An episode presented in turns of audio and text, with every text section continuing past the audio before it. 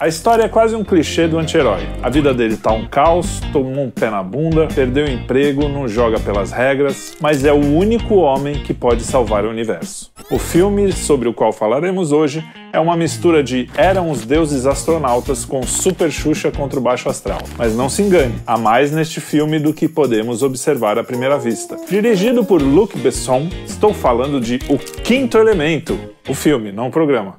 É a estreia do Cine Quinto do estúdio Quinto Elemento, canal, não o programa nem o filme. Coincidências? Acho que não. Roda a vinheta. Ah, leva, bom! Mas atenção, se você ainda não viu o filme e não gosta de spoilers, essa é a sua última chance de parar este vídeo. Aliás, você não viu até hoje. Bom, eu não tinha visto. não vai ver mais, né? Então vai. É, já vi. Para falar sobre o filme, temos aqui Lucas Honorato, é. nosso garoto prodígio. A história do filme é: há um mal absoluto, puro, muito, mas muito mal, que vai acabar com a humanidade e a única força capaz de detê-lo é uns extraterrestres que se comunicam com uma espécie de ordem sacerdotal aqui na Terra, né? E em 1914, alienígenas vêm ao encontro desse sacerdote, que é de uma ordem secreta, de um templo egípcio, e pegam de volta a única arma que pode derrotar o grande mal. Que é o quinto elemento do nosso programa. É. Não, o, o filme nesse caso, a arma do filme. Mas em 2263, o grande mal aparece no espaço com uma gigantesca bola de fogo e um desses extraterrestres é morto, ressuscitado, aí em forma de mulher. Acontece um monte de confusão lá e o único que pode salvar é o taxista Corbin Dallas que é o. Como é que é o nome Bruce Willis. Bruce Willis. E, e aí, Lucas? É isso? O filme é isso? É, é, é mas não é, né? é uma aventura, né? À primeira vista, se você não. À primeira vista é, é bom. Tem, tem um, pedaço do filme que é, pô, é um filme de ação que tem uma mulher bonita e um cara que já foi mais bonito, mas ainda assim não é feio. É, é, é ele já estava já mais velho, mas Exatamente. E, e tem, tem um lance de, de, de, de uma história de, de amor misturado com aventura e com ficção científica e um pouquinho de comédia, né? Meio quase como a fórmula do, do, do filme da Marvel antes do filme da Marvel existir, né? Só que. Me lembra vários filmes da época que você é novo, uhum. não vai saber, mas Mestres do Universo, que era meio He-Man é, o Tartarugas Ninja, essa estética meio moderna daquela época, uhum. para eles era moderno, é, essa coisa de uma aventura muito muito louca, com humor, é muito típico do, dos filmes dos anos 90, perto do 2000, até o Matrix. O Matrix foi um negócio que deu uma virada tão grande e eu fiquei maluco porque foi só três anos antes Exato. Inclusive, esse filme tem minha idade, o, o Quinto Elemento. Né? Ah, é? E é, que é de 97 aí também. Mas continua eu que e, e, e o lance é. Não, é interessante você até trazer do Matrix, porque o Matrix ele tem muito esse lance dele ser um filme ultra profundo, porque é, é um filme, pô, é tudo meio, meio deprê, é tudo meio cinza, sobretudo preto e óculos escuro. E o quinto elemento, por mais que seja um filme espalhafatoso, tem alguma profundidade dentro da, dos símbolos que estão ali. Né? Então você vê, por exemplo, tem um mal absoluto. O que, que é esse mal absoluto? É um troço que destrói a vida. E ele se alimenta da agressão. Então, quando você agride esse troço, ele fica mais fica forte. Fica mais forte, é. Exato. Aliás, esse... é quase o começo do filme é isso, né? Exatamente. Os caras dão porrada no negócio e o cara fica mais forte. E qual é a origem desse troço, né? Ele se origina porque quando existem três planetas que quando eles estão obscurecidos, eles estão num eclipse, ou seja, eles estão tampados, e são três planetas que parecem ser vitais, esse mal surge no universo, né? E aí a gente volta para como os antigos viam esse lance dos astros. Eles olhavam para os astros e percebiam que tinha uma correlação entre a posição de alguns astros em relação a coisa que aconteceu na Terra, né? Então, ah, quando o Sol passa lá em Ares, começa a primavera. Quando passa em touro, a primavera continua, é, muda para o verão. Então, tinha essa correlação simbólica. Né? E aí, esses três planetas certamente deviam reger, por assim dizer, nessa civilização do quinto elemento, coisas relacionadas à ordem, ao bem e à vida, e eles estão obscurecidos. E aí surge um mal que quer destruir, que destrói tudo. E esse mal, ele só pode ser contido por uma coisa. É, na verdade, são cinco coisas. É, os, os cinco elementos, é. Exatamente. aí tem a, a água, o fogo, a terra e o ar. E uma mulher. uma mulher não dá uma aflição essa mulher, porque ela é uma mulher que também no começo do filme, ela não é bem uma mulher, né? Uhum. Uma mulher. É. Ela é um extraterrestre que tava Isso. morrendo, aí eles botam num invólucro de mulher. É, né? Parece que. Não, o sarcófago. Me dá uma aflição esse amor Antes, dos dois. Eu, não, eu achei meio. Ah. No, no, sarcófago que ela tava, ele tinha formato humanoide, né? Desde o é. começo. É. Então, é, e, e pelo que o cara fala, aquilo não é um ser feito do zero. Parece que ele foi criado. É um ser que foi. É, é, ele fala engineered né, no, Ah. no, no filme.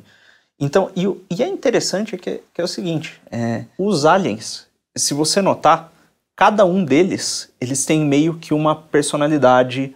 E eles têm uma. Quase que como se tivessem ligados a uma casta. Então, é, você não tem ali o transcendente, por exemplo, um, um- um deus que está para além do universo. Né? Você tem os deuses astronautas. Você tem alienígenas que têm um domínio maior das coisas. Isso. né? Tem um domínio maior dos elementos, inclusive, que são forças naturais. né? E aí, esses alienígenas, eles são de diversos tipos. Você tem o tipo lá dos guerreiros, que eles só querem destruir as coisas e- É. e, eles cooperam com o grande mal. Então, é o guerreiro desordenado. Aliás, tem um, só- pra botar esse ponto aí. Você tá falando dos alienígenas que tem uma cara meio Isso, bizarra, é, assim, é, né? exato. Então, tem o grande mal. Eu acho meio confuso o filme nesse sentido. Tem o grande mal, tem os alienígenas, que também são, Aham. cooperam com esse mal, e tem o industrial, o Zorg. Isso. Que é O Zorg, mais que um é, clichê desse. que é um né? industrial, que é também um industrial desordenado. Porque o que, que ele quer? A- dominar as Poder, coisas é. pe- materialmente pelos recursos financeiros. E ele, inclusive, coopera com o mal. O mal dá, uma, dá um apavoro nele, liga no telefone dele. É, Uma força cósmica ligando no telefone.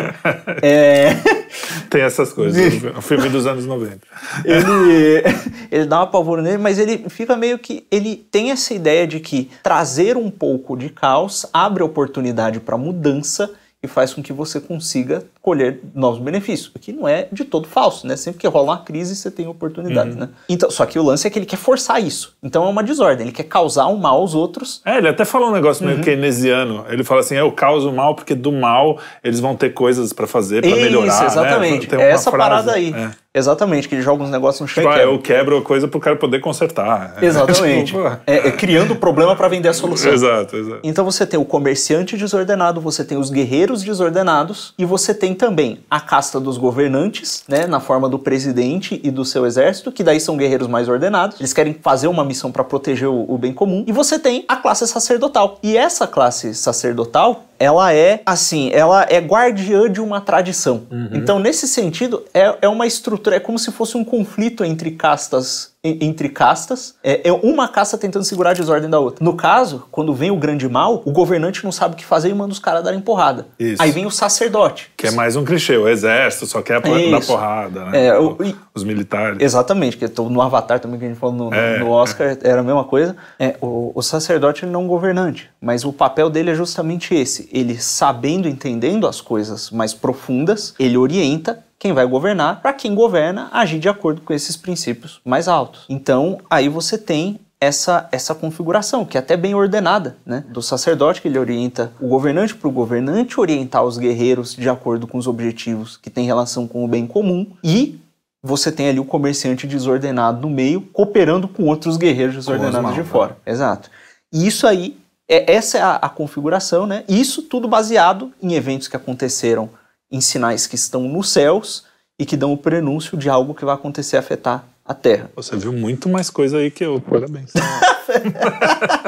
Vai tá lá. É, mas- E isso aí que abre espaço para trama, que é a trama e que, que é o que a maioria das pessoas vai, vai, vai se lembrar, né? Que é o lance de que, olha, é, vem lá o- os alienígenas bonzinhos que têm ligação com os sacerdotes da Terra. Eles vêm para trazer a chave para derrotar esse mal, são atacados, e aí depois de serem atacados, é, é, é, a nave, o caramba, e os caras, é, lá os cientistas do, do presidente, eles revivem o último sobrevivente, que é justamente essa mulher, né, essa alienígena. Aí tem todo aquele papo de que ela é feita para ser o quinto elemento, o ser supremo, um ser perfeito, né? E aí ficam brincando que a mulher é bonita, eles ficam falando, oh, ela é perfeita, né? Ela é perfeita, fica tirando a roupa a cada meia hora. Ah, mas não tem nu, não. não, não, não, é, é só. Só, é, só a imaginação. Né? Exatamente, quando ela vai tirar os caras até. Caralho, vira de costas, leva um susto. E aí é engraçado, porque o, o Bruce Willis, né, o, o personagem que ele faz lá, ele tem um lance que ele passou por um divórcio, o nego fica querendo forçar ele a arrumar qualquer mulher, e ele fala: Não, eu não quero qualquer mulher, eu quero a mulher perfeita. Então tem esse lance do desejo pela, pela perfeição, né? E aí de repente ele tá ali dirigindo um táxi e cai a mulher perfeita do, Do céu, literalmente. é, no- no- dentro do carro dele. E aí é engraçado que ele se apaixona pela mulher e sempre que ele vai falar sobre ela, ele fala das características físicas, da da beleza. E essa perfeição que ele narra é a perfeição física. Só que você vê que não é um negócio só carnal, né? Tem uma admiração à, à beleza em si. E, e só tem isso também, porque não deu muito tempo deles se conhecerem. Ainda, É, é, né? exatamente. Até, É um lance- é, eu acho que é uma das falhas do, do filme, até, porque o cara no, no final ama, né? Aham. E, pô, não Então- dá muito tempo de. Mas tem um tipo de amor, né? Que entre. Você pega os gregos lá, tem é, cinco amores, né? O Xênia, o, o Eros, o Ágape e o caramba. né, Você tem esse, o Ágape, que é esse amor mais incondicional, que é até, inclusive, é o amor que Deus tem para com as pessoas, é o que a gente chama de, de caridade, né? No, dentro do, do cristianismo. E você tem o Eros. O Eros. Ele é tratado muitas vezes como se fosse um negócio só carnal. E ele, de fato, ele é suscitado pelas paixões. Você vê uma mulher bonita, você fica empolgado. Você não, você só quando Não. vê uma mulher Não, bonita. é a As única. outras não. É, não pode. É, Só que o Platão ele, ele aprofunda isso. Ele fala: de tanto você apreciar a beleza, é, você se atrair pela beleza, se você transpassa essa, essa coisa meramente física, você passa a apreciar a própria beleza em si. E isso te leva a um conhecimento mais profundo. Então, para o Platão, a uma das chaves para o conhecimento profundo era o amor a essa beleza, a essa harmonia, essa perfeição que se dava por meio do Eros. Né? Olha só. Então, é o conhecimento Então que é um amor platônico nesse caso. é, exatamente. literalmente. É literalmente um, um- um- um amor que leva ao conhecimento. Que assim, é quase cristão. É, né? é. é um negócio. qua- É, então, ele imperfeito. esbarra, né? Porque, porque esbarra numa verdade que é universal. A gente estava falando isso antes também. Exatamente. Que não é bem cristão, porque tem alguns símbolos e coisas diferentes, mas esbarra nessa coisa da verdade universal, que a coisa que move mesmo o quinto elemento, eu Uhum. vou dar um spoiler fortíssimo, é o amor. Exato. né? né? Você tem todas as coisas físicas, mas existe alguma coisa além do Isso. físico que faz com que as coisas, com que o bem aconteça, com que o mal, né? saia, Exatamente. E esse é o grande é o grande ponto do filme, né? Que é, você tem lá os quatro elementos que são, olha, imagina tem um troço, um mal absoluto, um negócio que tira a vida. E aí para combater isso, você tem que utilizar o quê? O que dá a vida. E aí o que dá a vida são os quatro elementos, que dentro da cosmovisão ah, antiga, da cosmologia antiga, seriam as coisas que compõem todo o universo, né? Terra, fogo, Água, água ar e ar.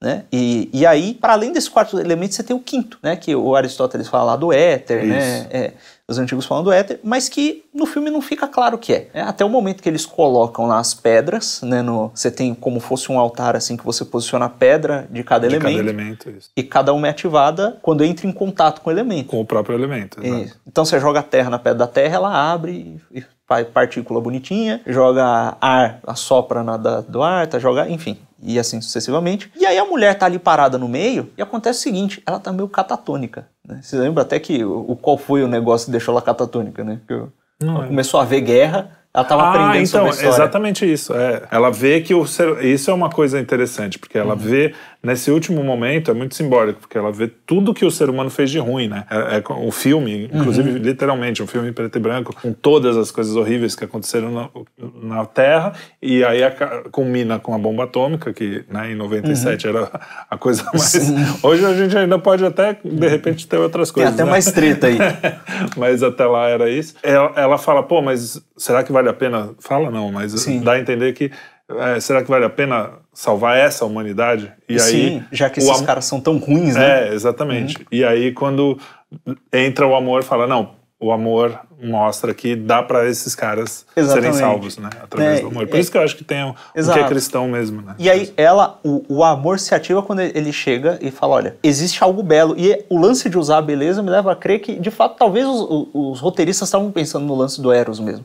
Porque é sempre sobre beleza, né? É. Fala, não, tem muita coisa bonita na humanidade. Ela, como o quê? Ele falou, o amor, por exemplo. E aí ele se declara e dá um beijo na moça. E aí o amor ativa o, O quinto elemento. E aí o, o negócio lá se destrói e tem uma coisa muito interessante aí, que é, novamente, a gente volta para a noção da filosofia grega, que é o fato de que se o quinto elemento, que é constitutivo do que forma todas as coisas, é o amor, então o amor é constitui o parte do universo. né? E o próprio Aristóteles, ele tem um lance aí em que ele fala que, quando ele está falando do, do primeiro motor imóvel, né, que ele, Aristóteles ele nota bem resumidamente que nenhum movimento começa sozinho, né, e a definição de movimento aqui é coisas que mudam. Né? E para que o movimento se inicie, uma coisa anterior que já tenha aquela, aquela coisa que vai acontecer realizada tem que iniciar esse movimento. Né? Então, é, para a mudança acontecer, ela não acontece espontaneamente, tem que vir uma outra coisa que está em mudança e mudar a, a, a- coisa que vai mudar. Olha, se nenhum movimento começa sozinho e sempre tem que ter uma coisa anterior para iniciar o movimento. Outra coisa, olha, eventualmente, se você for por regressão lógica, você vai chegar na conclusão de que tem que ter um ser primeiro, né, que iniciou todo o movimento de todo o universo. E aí. E esse ser é amor, né? Esse Puro. ser, ele chega à conclusão de que esse ser é amor, né? Porque você nota que existe no ser humano, né, essa coisa de tentar chegar à perfeição, tem um desejo por perfeição. Quando você vai ver, por exemplo, um jogo de futebol, o que, que você quer ver? Você quer ver aqueles caras jogando no melhor que eles podem, tentando chegar o mais próximo de um jogo perfeito, né? Do, do, de uma performance perfeita, né? Tanto é que se o juiz apita lá e o cara vai meio andando meio devagar, um chuta a bola pro outro, um chuta e faz gol, o goleiro ele, pô, ia ser um saco de ver. Da mesma forma, quando alguém tá fazendo um desenho, ele para no meio, pô, dá uma, uma afliçãozinha, né? E quando o cara faz a coisa perfeita, tem até aquelas compilações de vídeos satisfatórias. É, é. Você fica, pô, deu certo, a coisa que encaixa perfeitamente. A gente busca isso, né? Exato, e a gente tenta imitar o que a gente vê como perfeito e completo. E aí o, o Aristóteles ele fala até dos astros, né? Que os astros eles estão se movendo cara, da, da perspectiva de quem observa os céus aqui da Terra. Quando você olha para cima, é, os céus são a coisa mais imutável que existe, né? E ela, ele parece perfeito, né? Aquelas constelações que a gente vê hoje em dia são as mesmas que estavam uhum. aqui há, há, não sei quantos mil anos atrás. Né? Então é um negócio imutável. Por ser imutável, parece ser menos corruptível. Por ser menos corruptível, parece mais perfeito. E eles se, mas eles se movem. Se eles se movem, eles não são completamente perfeitos. Porque o que é perfeito não precisa se mover e mudar. Então eles estão, se tem alguma coisa anterior, eles estão imitando essa perfeição anterior. Por quê? Por uma espécie de um amor à perfeição. O amor à perfeição te faz querer chegar a essa perfeição. E esse amor é o que move todas as coisas, segundo Aristóteles. Né? Só que aí entra a pegadinha do filme. Pô, parece. Porra, é um filme. é um filme Cabeça cristão. pra caramba. né? É aí é que entra a pegadinha. É porque, veja, o, o, o amor, ele ele nesse caso ele não pode ser o Eros. É porque não é só um amor pela beleza, porque não é só a beleza que compõe a perfeição. Uhum. É um amor incondicional da completude da coisa, entendeu? É, que é o ágape, que é inclusive é o amor de Deus. Pô, mas como é que você vai filmar isso? Vai ver que Exato. tava lá, só é. que você não viu. pode ser. Tem, pô, o roteirista tá nesse momento assistindo assim aqui, falando, eu fiz o melhor que dava, porra! Faz melhor aí, ó. Então, e aí tem outras inversões simbólicas que o filme também faz, que é primeiro, todos os elementos que estão ali são coisas imanentes, não tem nada de transcendente. É, tudo é o alien que estava para lá, é não sei o que, é. toda é, é tudo terreno né? Material mesmo, né? Exatamente. E a beleza é o mais próximo que eles chegam do, do transcendente. E não só isso, como esse amor primeiro, né, simbolicamente, ele precisa ser masculino, não feminino. Né? Porque o princípio, simbolicamente, ele é masculino. Porque o princípio é o que fecunda, fecunda é, é, o que dá a semente, é o que é para fora, é o que expande. Né? E o feminino é o que recebe, é o que.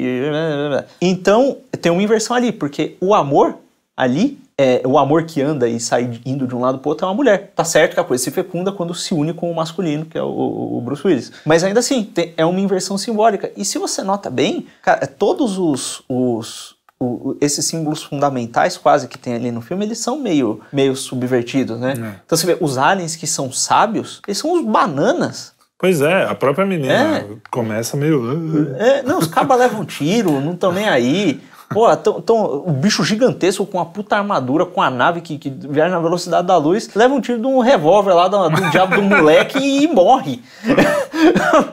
pô, não é possível que com aquela armadura todo cara não consiga repelir um, uma bala de 38, é, pô.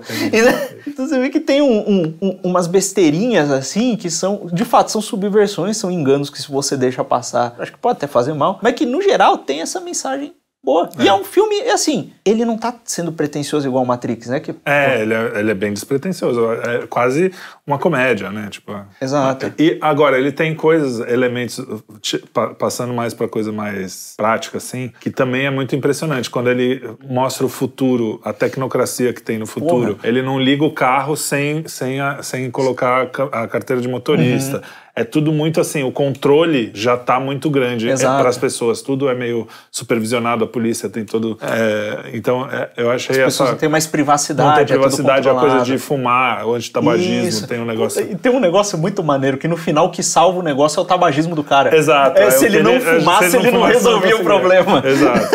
é meio politicamente incorreto uhum. tal. Então, é, eu achei um bom filme. Achei... É, no geral, achei legal. Eu achei que fosse ser uma bosta. Na verdade, assim, eu achei ele racionalmente eu achei ele, ele legal. Mas enquanto eu tava assistindo, eu achei meio. Eu achei, meio boring. eu achei divertidinho. Tem umas piadinhas, tem uma cena de É, ação então legais. Eu achei muito engraçado Tem o, tem o bicho lá espalhafatoso, que é todo. Que é todo. Ah, o, É. o- Como é que a gente. Não pode falar nem que ele é b, nem que ele é negão. Corta Pô, isso. o falar o radialista, o radialista, o radialista magrelo. Tem lá o radialista magrelo. Inclusive, ó, vou fazer um exercício para vocês forem ver o filme. Notem a forma como o radialista trata as relações dele com as pessoas pelas quais ele se sente fisicamente atraído e como o protagonista trata. E nota as características dos dois. Tem algo simbolicamente muito pertinente aí, Boa. que não pode ser dito. Muito bem. Parabéns, hein? Bela análise. Você estudou. CDF. É, Obrigado, Lucas. eu que agradeço, pô. Agora, Lucas, você sabia? Roundhay Garden Scene é considerado o primeiro filme da história. Trata-se de um curta-metragem realizado no Reino Unido no ano de 1888. Curtíssima metragem, porque tem apenas dois segundos de duração. O responsável pela obra foi o inventor Louis Le Prince. No Brasil, o filme considerado mais antigo é Vista da Baía de Guanabara, de Afonso Segreto, em 1898, mas infelizmente o filme foi perdido, assim como boa parte da produção cinematográfica brasileira até os anos 30. A gente sempre cuidando da nossa história, não é mesmo? Caramba, que beleza. Então, muito obrigado. Esse foi mais um Cine Quinto. Não esqueça de nos acompanhar toda terça-feira no canal do Quinto Elemento, falando sobre o filme Quinto Elemento. Muitas, muitos números. Qual é o símbolo do número 5? É uma coisa boa? quinto? Melhor não, nem Ah, procurar, né? Normalmente, não sei números. Porque tem o quinto dos infernos. Tem o também, quinto né? dos infernos, Tomar tem a cuidado. quinta coluna. É, é. então é isso. Com essa informação muito importante, eu deixo vocês aqui. Grande abraço. Um abraço, Paulo Rebelo, do Quinto Movimento.